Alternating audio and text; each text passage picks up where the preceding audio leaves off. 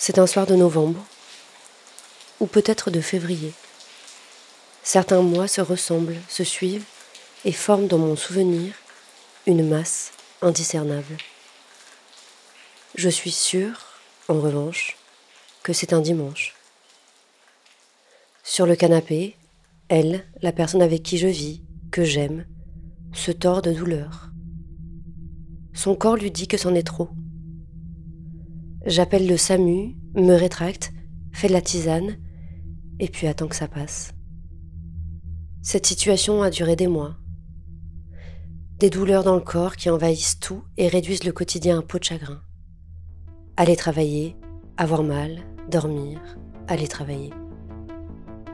Un énième jour de crise, j'en parle à ma mère, qui me dit très simplement Il y a quelque chose qui s'appelle l'arrêt maladie. Quand on est malade, on a le droit de s'arrêter. Elle est très forte, ma maman, pour rappeler aux autres qu'ils ont le droit de s'arrêter et de dire stop. Peut-être justement parce qu'elle ne l'a pas toujours fait pour elle.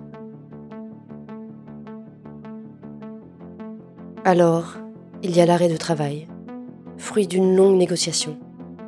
Tu comprends? Elle m'explique. Je ne peux pas m'arrêter. Pas demain. Peut-être dans deux semaines quand il y aura moins de travail. Et enfin, le formulaire, sur lequel il est écrit Troubles anxio-dépressifs. À l'oral, le médecin généraliste parle de burn-out. Le mot s'est installé dans le monde du travail, venant mettre un label sur une souffrance ancienne. Burn out. Littéralement s'éteindre. S'éteindre au travail du fait du travail. Se brûler jusqu'à la cendre.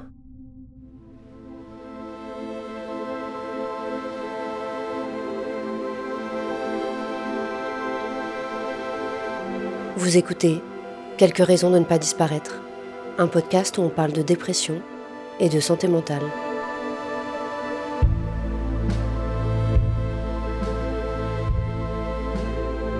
Aujourd'hui, épisode 7 S'éteindre au travail.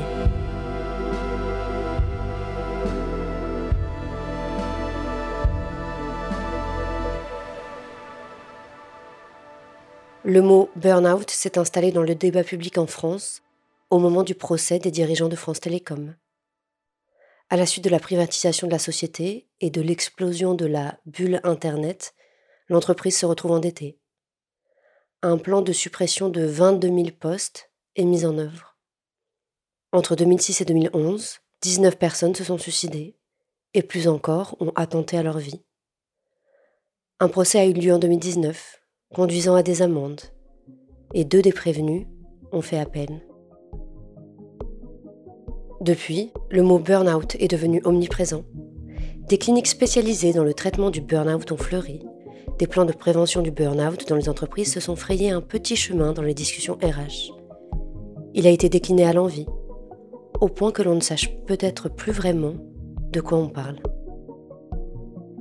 Renzo Bianchi est docteur en psychologie et enseignant-chercheur à l'Université de Neuchâtel. Il a écrit plusieurs articles et consacré sa thèse à la notion de burn-out en psychologie. Je lui ai demandé quand avait émergé ce concept.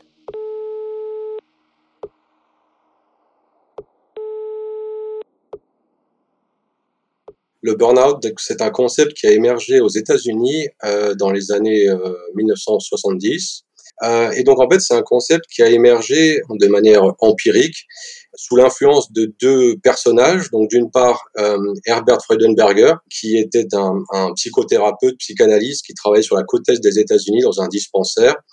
Et puis en parallèle, donc, et apparemment de manière indépendante, euh, à la même époque, sur la côte ouest des États-Unis, cette fois en Californie, on a Christina Maslar, donc qui était toute jeune chercheuse en psychologie sociale, et qui a été amenée à, parler de burn-out alors qu'elle essayait de comprendre en fait les, les, les, stratégies de faire face que les euh, professionnels de santé notamment mettaient en place pour faire euh, pour, pour gérer leur stress professionnel et donc elle aussi a observé chez certains de ces euh, professionnels de santé des symptômes donc de fatigue d'épuisement de de distanciation par rapport au travail, de désengagement, désinvestissement, de frustration. Donc, euh, sensiblement le même pattern de, de symptômes euh, que celui qu'avait euh, observé donc Freudenberger euh, sur la côte Est. Les recherches de Renzo Bianchi le conduisent à conclure que le concept de burn-out est semblable à celui de la dépression causée par le travail. L'enjeu, au cœur de tout cela, est le stress. Euh, on peut penser le burn-out comme une forme de, comme un syndrome dépressif lié à un stress professionnel chronique et, sévère. Euh, l'hypothèse, moi, qui est la mienne, après avoir travaillé longuement là-dessus, c'est que finalement, Christina Maslar et, ses collègues, donc qui étaient des psychologues sociaux, ont cru observer quelque chose de nouveau, sans doute d'ailleurs de, bonne foi, hein, mais ce phénomène très probablement n'était nouveau que pour eux. Et, et probablement que s'ils avaient eu dans leurs équipes de recherche des gens avec une formation médicale ou une formation euh, dans des domaines liés directement au stress, eh ils auraient peut-être réalisé d'emblée qu'en fait, euh, le phénomène qu'ils observaient était un phénomène assez banal, hein, un, phénomène dépressif en réponse à une confrontation à des problèmes insolubles, à des difficultés insurmontables, à des stresseurs inneutralisables, non neutralisables. Aujourd'hui, euh, si vous euh, si vous jetez un coup d'œil au, dizaines de milliers, probablement centaines de milliers de recherches qui ont été faites sur les liens entre stress et, euh, et dépression. Clairement, le lien est établi et euh, j'allais dire à la fois sur un plan psychologique, sur un plan sociologique, sur un plan neurobiologique, tout converge pour euh, établir ce lien. Et ça me permet d'ailleurs de dire quelque chose, c'est que le stress n'est pas dépressogène, c'est-à-dire générateur de dépression en soi. Ce qui est problématique, ce sont les situations de stress insurmontables. C'est-à-dire quand l'adversité que vous rencontrez excède vos capacités de défense, vos capacités de faire face. C'est cet état d'impuissance où vous vous sentez piégé face à des choses négatives que vous ne pouvez pas gérer qui est fondamentalement dépressogène, pathogène même d'une manière générale, hein, puisque le stress chronique va, va altérer votre organisme euh, sur un plan physique, sur un plan somatique. Hein, c'est pas simplement un état psychologique qui est altéré. Euh, euh le stress, quand on dit que le stress ronge de l'intérieur, c'est, enfin, c'est, vrai au sens figuré, mais c'est vrai au sens propre également. Hein, c'est-à-dire vous allez avoir le stress euh, euh insurmontable, le stress insoluble, cause euh, des euh, altérations au niveau neurologique, au niveau immunitaire, au niveau cardiovasculaire, au niveau neuroendocrinien, bien sûr, euh, même au niveau osseux. La complexité avec le stress, c'est que les causes et les conséquences se mélangent. Par exemple, il est possible, paradoxalement, d'aller bien au travail tout en étant en dépression. Justement car la sollicitation au travail est telle qu'on n'a pas le temps pour aller mal. Le stress empêche certains symptômes de s'exprimer, tout en les nourrissant. Après son arrêt maladie, elle retournera au travail. Les mêmes causes provoqueront les mêmes effets. Après un mois retombée dans une spirale dépressive, elle demandera une rupture conventionnelle qui lui sera refusée et n'aura d'autre choix que de démissionner, sans possibilité d'obtenir des indemnités chômage les responsables des ressources humaines lui diront qu'il s'agit d'une décision personnelle.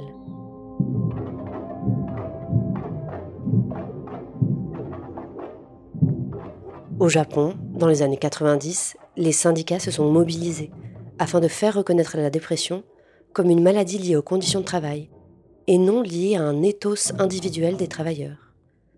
Leur action a été de rompre avec le discours ambiant autour de la dépression qui serait causée par des travailleurs trop investis, trop loyaux ou trop perfectionnistes.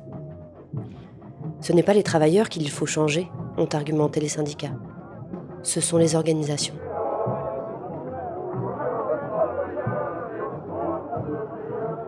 Je suis allé rencontrer Hamid Chebout à Lille pour avoir son avis. Syndicaliste CGT dans le département du Nord, il accompagne des salariés dans des situations de détresse et de conflit au travail je lui ai tout d'abord demandé ce qu'il pensait de la prise en charge de la santé mentale au travail. Euh, sur la santé mentale, c'est comme euh, l'égalité femmes-hommes. Il y a plein d'accords, il y a plein d'affiches, il y a plein de discours, mais euh, la réalité, c'est que les femmes sont payées moins que les hommes à poste équivalent. Et il y a plein de lois qui interdisent ça, mais il n'y a pas de condamnation et ça continue. La santé au travail, c'est c'est dans l'air du temps un peu avec euh, j'allais dire les voilà l'écologie tout ça. Donc dans une entreprise on va rajouter un baby foot on va rajouter un peu de verre par-ci par-là. Mais réellement les problèmes sont pas traités à la base. À la base c'est la question du travail les 35 heures. Nous, par exemple, on est sur euh, une revendication sur les 32 heures, mais sur une qualité de vie au travail avec euh, voilà, des conditions de travail adaptées aux, salariés, mais que ce soit dans le bâtiment ou chez les cadres. Parce que, bon, c'est vrai qu'on parle souvent euh, le droit à la déconnexion pour les cadres, ça fait partie de la santé au travail, euh, ainsi de suite. Mais sur les chantiers qu'on appelle euh, des ouvriers parce que il y a du gel à revenir le, le lendemain parce qu'il fait meilleur à 4 heures du matin et ainsi de suite, qu'on leur demande d'être à disposition le samedi et dimanche alors qu'ils doivent être avec leur famille. Ça, ça participe aussi euh, à la dégradation des conditions de travail et à la, dégradation de leur santé mentale. Les choses se font par étapes. D'abord, il y a un stresseur. Cela peut être des cadences trop élevées, dues à des manques d'effectifs, à un management inconsidéré ou encore des conditions de travail dangereuses. Ensuite, il y a du stress, ce halo mesurable par des marqueurs physiologiques, qui provoque ensuite de la détresse psychique, notamment de la dépression.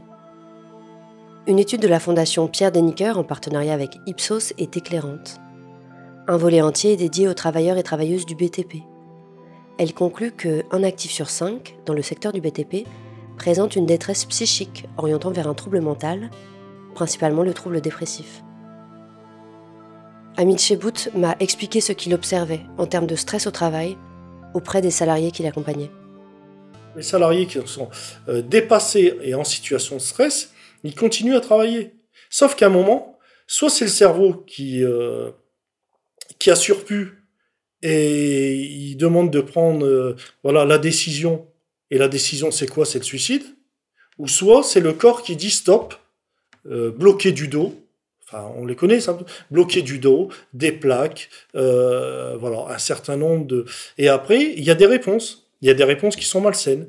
Donc des salariés qui se mettent à boire, voilà, euh, qui se retrouvent dans une dans une situation où ils s'enfoncent. Moi, je ne suis pas médecin, mais c'est ce qu'on voit. Les problèmes d'alcool euh, au travail, tout ça, nous, on, voilà, on, les rencontre. Alors, ce qui est curieux, c'est que bien souvent on constate que ces salariés qui sont victimes euh, soit de harcèlement ou de dégradation de conditions de travail qui les isolent ou euh, de euh, voilà d'isolement dans, leur travail sont souvent accompagnés par exemple soit par un ami ou par quelqu'un de leur famille. Parce que bien souvent ce qu'on constate c'est que le salarié qui subit ces dégradations là et ces situations n'a pas euh, toujours le déclic de faire appel à un syndicat ou à, aux institutions représentatives du personnel. C'est souvent, euh, et heureusement, bien souvent, quelqu'un de l'extérieur qui lui conseille de faire quelque chose. Parce que bien souvent, euh, ces salariés sont isolés, sont acculés et s'enferment dans ces problématiques. Et à un moment, euh, c'est aussi de la responsabilité, c'est la responsabilité de l'employeur, mais j'allais dire la responsabilité du collectif. C'est-à-dire que, moi je dis, hein, si voilà, des salariés entendent, il faut être attentif aussi à ses collègues. De voilà, de, de, de pas laisser un collègue qui est seul, parce qu'après on peut dire oui, si j'avais su, j'avais alerté tout ça. De voir des collègues, il y a des signes quand on voit des collègues dans des situations comme ça, il faut alerter. On peut alerter la médecine du travail. Le salarié, c'est très rare qu'il alerte euh, lui-même. Dans ce monde un peu individualiste, la réponse, c'est de faire attention à son collègue et d'alerter euh, quand il y a ces situations. Les mots d'Amin Chebout sont restés longtemps avec moi.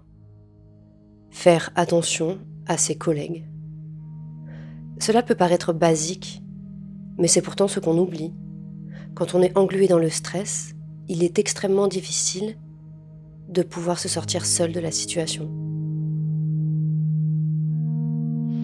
Dans un épisode de podcast intitulé Burning Out, la chercheuse en littérature Hannah McGregor décrit le long processus de l'épuisement lié au stress au travail.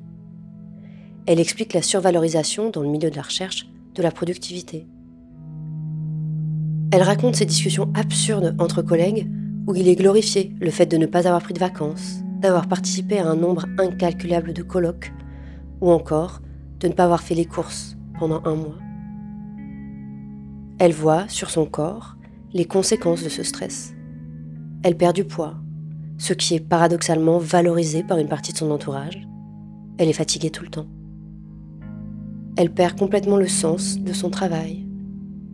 Elle dit ⁇ La course vers plus de travail ne sera jamais satisfaisante jusqu'à ce qu'elle m'engloutisse complètement. J'ai vu le monde se rétrécir autour de elle. Lentement, les activités en dehors du travail se réduisent, par manque d'énergie, par fatigue, et puis finalement par manque d'envie. Le monde se vide petit à petit de tout ce qui en fait le sel. La possibilité de quitter son travail n'en devient que plus difficile, car la définition de nous-mêmes ne passe plus que par cela. Le monde devient minuscule.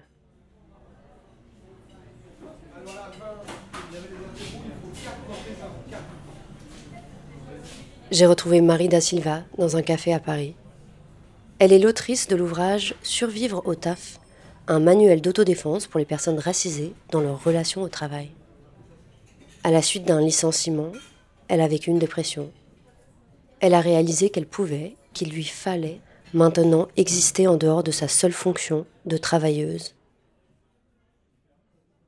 Moi, le travail m'a profondément euh, dépressionné. Le travail a failli euh, me tuer, dans le sens où je me, je me suis définie par le travail, je me suis définie par ma capacité à euh, construire une carrière.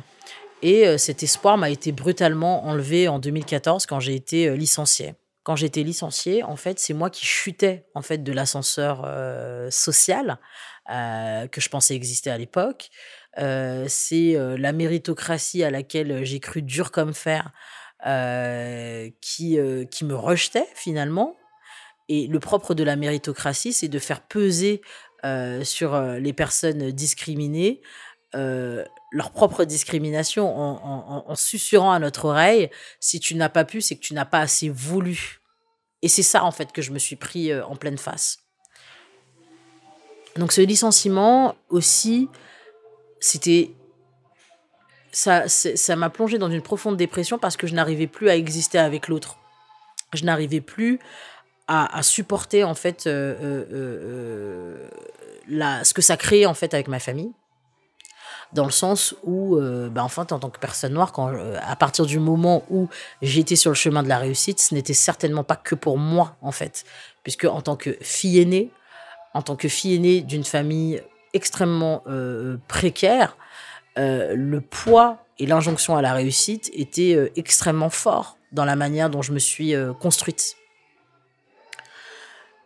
J'ai aussi dépressionné parce que je n'arrivais plus à me projeter et parce que euh, cet échec, cet échec de, ne pas avoir pu monter les marches, euh, cet échec, en fait, je le prenais sous mon entière responsabilité. C'est-à-dire que je n'ai pas vu les raisons systémiques qui euh, ont abouti à cette situation. Je n'ai pas vu le racisme, je n'ai pas vu le sexisme, je n'ai pas vu la grossophobie, je n'ai pas vu le classisme. Et c'est-à-dire que je suis entrée en dépression parce que je n'avais pas fait de vrai diagnostic de ma situation. Et euh, moi, je me vois la, dépression comme ça, c'est-à-dire que pendant deux ans, j'étais dans le noir, euh, dans une pièce sans porte ni fenêtre. Je ne savais pas comment j'étais entrée dans cette pièce. Je pensais que c'était ma faute si j'étais dans cette pièce. Et surtout, je n'avais pas l'élan vital de chercher euh, la trappe dans cette pièce. Alors commence l'analyse, dans un sens politique et intime. C'est une temporalité étrange où se mélange le passé, un retour sur les événements, la construction d'un référentiel et la survie au quotidien. C'est ce que m'a raconté Marie da Silva quand je lui ai demandé quelles avaient été ses ressources durant ces deux années de dépression. Alors, ce qui m'a sauvée, c'est littéralement euh, ma famille. Euh, j'ai trois frères et sœurs qui, qui, ont été là. Mon fils était très petit à l'époque, il devait avoir un, an et demi. Euh, ils l'ont pris en charge quand je ne pouvais pas le prendre en charge. Et c'est parce que j'ai eu ce support système que ça m'a permis en fait de d'aller euh, chercher cette trappe. Dans les ressources externes, il y a aussi beaucoup de lectures qui m'ont permis en fait de comprendre le poids des oppressions sur ma personne.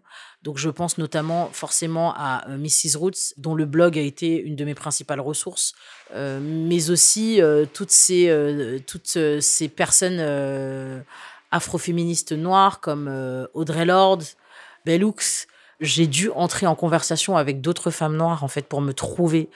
Et une dernière chose qui a pu m'aider, c'est l'utopie. L'utopie a été mon médicament. l'utopie a été ma trappe dans cette pièce.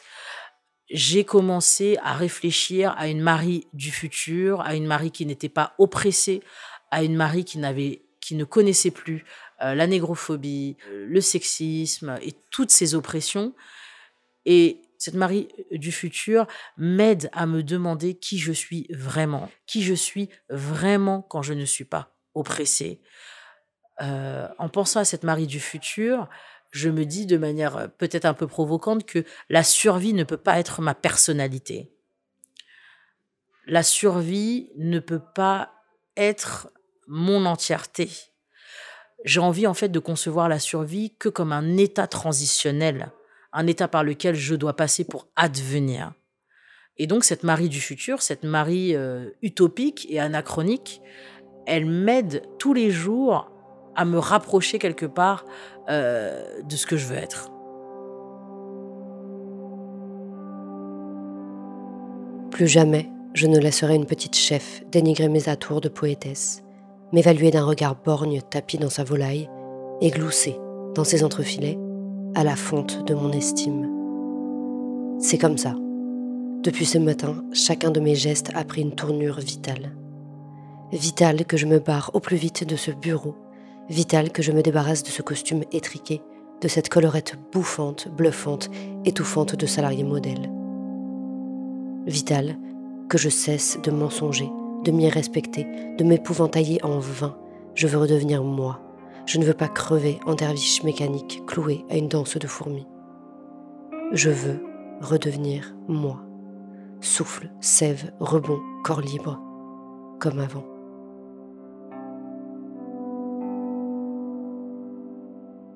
Lisette Lombé, Burnout. Le mode survie que décrit Marie da Silva et dont s'échappe dans le poème Lisette Lombé ne concerne pas tout le monde de la même manière. C'est ainsi le quotidien de nombreuses personnes trans, ou plus largement lesbiennes, gays ou bi, qui ne disent pas qu'elles sont LGBT sur leur lieu de travail, afin de ne pas risquer de harcèlement.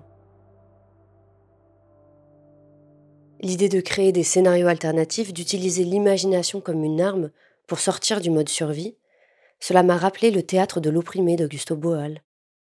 Créé dans les années 70 au Brésil, cette forme de théâtre a pour objectif de rendre visibles des conflits sociaux et politiques en soutenant la prise de parole de groupes marginalisés. Ainsi, lors d'une représentation de théâtre forum, une troupe interprète une scène qui représente une situation d'oppression, une interaction violente au travail, une interpellation policière. Le public est alors invité à venir sur scène et à remplacer un ou une des comédiennes afin de proposer une fin alternative. Augusto Boal appellera cela la répétition de la révolution. Je fais partie d'une génération qui a grandi avec cette injonction parentale. Tu vas devoir travailler trois fois plus dur que les autres une fois parce que tu es enfant d'immigré, une fois parce que tu es une fille, une fois parce que tu es l'aîné. Et je crois que je fais aussi partie d'une génération qui apprend doucement mais sûrement à dire non, à poser des limites et à dire, parfois, poser les armes permet de mener la véritable bataille, à se rappeler que l'on peut se battre autrement que par la seule réussite individuelle. Car cet élan-là remplir les objectifs sans en avoir vraiment les moyens, amener du travail à la maison. On sait où il nous mène. au mode survie, qui n'est que cela, de la survie. Des dents qui se serrent, des mâchoires qui se crispent jusqu'à provoquer des douleurs au milieu de la nuit. Le stress qui mange le corps et l'esprit, au point que tout n'est que travail. Pour cela, j'ai été très sensible à l'invitation de l'utopie de Marie da Silva. Créer, rêver, non pas d'autres soi, mais soi sous d'autres formes. Tenter d'investir d'autres espaces. Ces temps-là ne sont pas opposés au temps de lutte collective. Au contraire, ils en sont le fondement. Pour que les choses changent, il faut d'abord imaginer qu'elles le peuvent. J'ai demandé à Marie da Silva sa raison de ne pas disparaître pour aujourd'hui. Sa raison m'a rappelé quelque chose. Il n'y a pas d'opposition entre se battre pour les autres et apprendre à se battre pour soi. Je me rappelle en fait euh, cette scène où euh, je suis dans ma chambre. Euh, mon fils est en train de regarder la télé avec, avec sa mamie. Je sens que mon fils arrive. je, le sens, je le sens arriver vers ma chambre et je m'essuie les yeux parce que je venais de pleurer. Et donc, bah bien sûr, mon fils arrive dans la chambre. Moi, je mets mon masque de maman. Je lui fais un grand sourire. Et lui, il répond pas à ce sourire. Il s'avance vers moi et puis il me caresse la joue. Après, il dit Ça va, maman? Et puis il repart. Et c'est là que je me suis dit, en fait, que j'avais envie d'exister autrement pour lui. Donc, ça m'a forcé, en fait, à, à entreprendre, en fait, cette reconstruction. Euh, ça m'a ça m'a ça m'a donné en fait cet élan en fait de sortir de la dépression parce que parce qu'il existait en fait. Et maintenant, je dirais que si j'avais un autre accès de dépression, je pense que je travaillerais aussi pour moi en fait.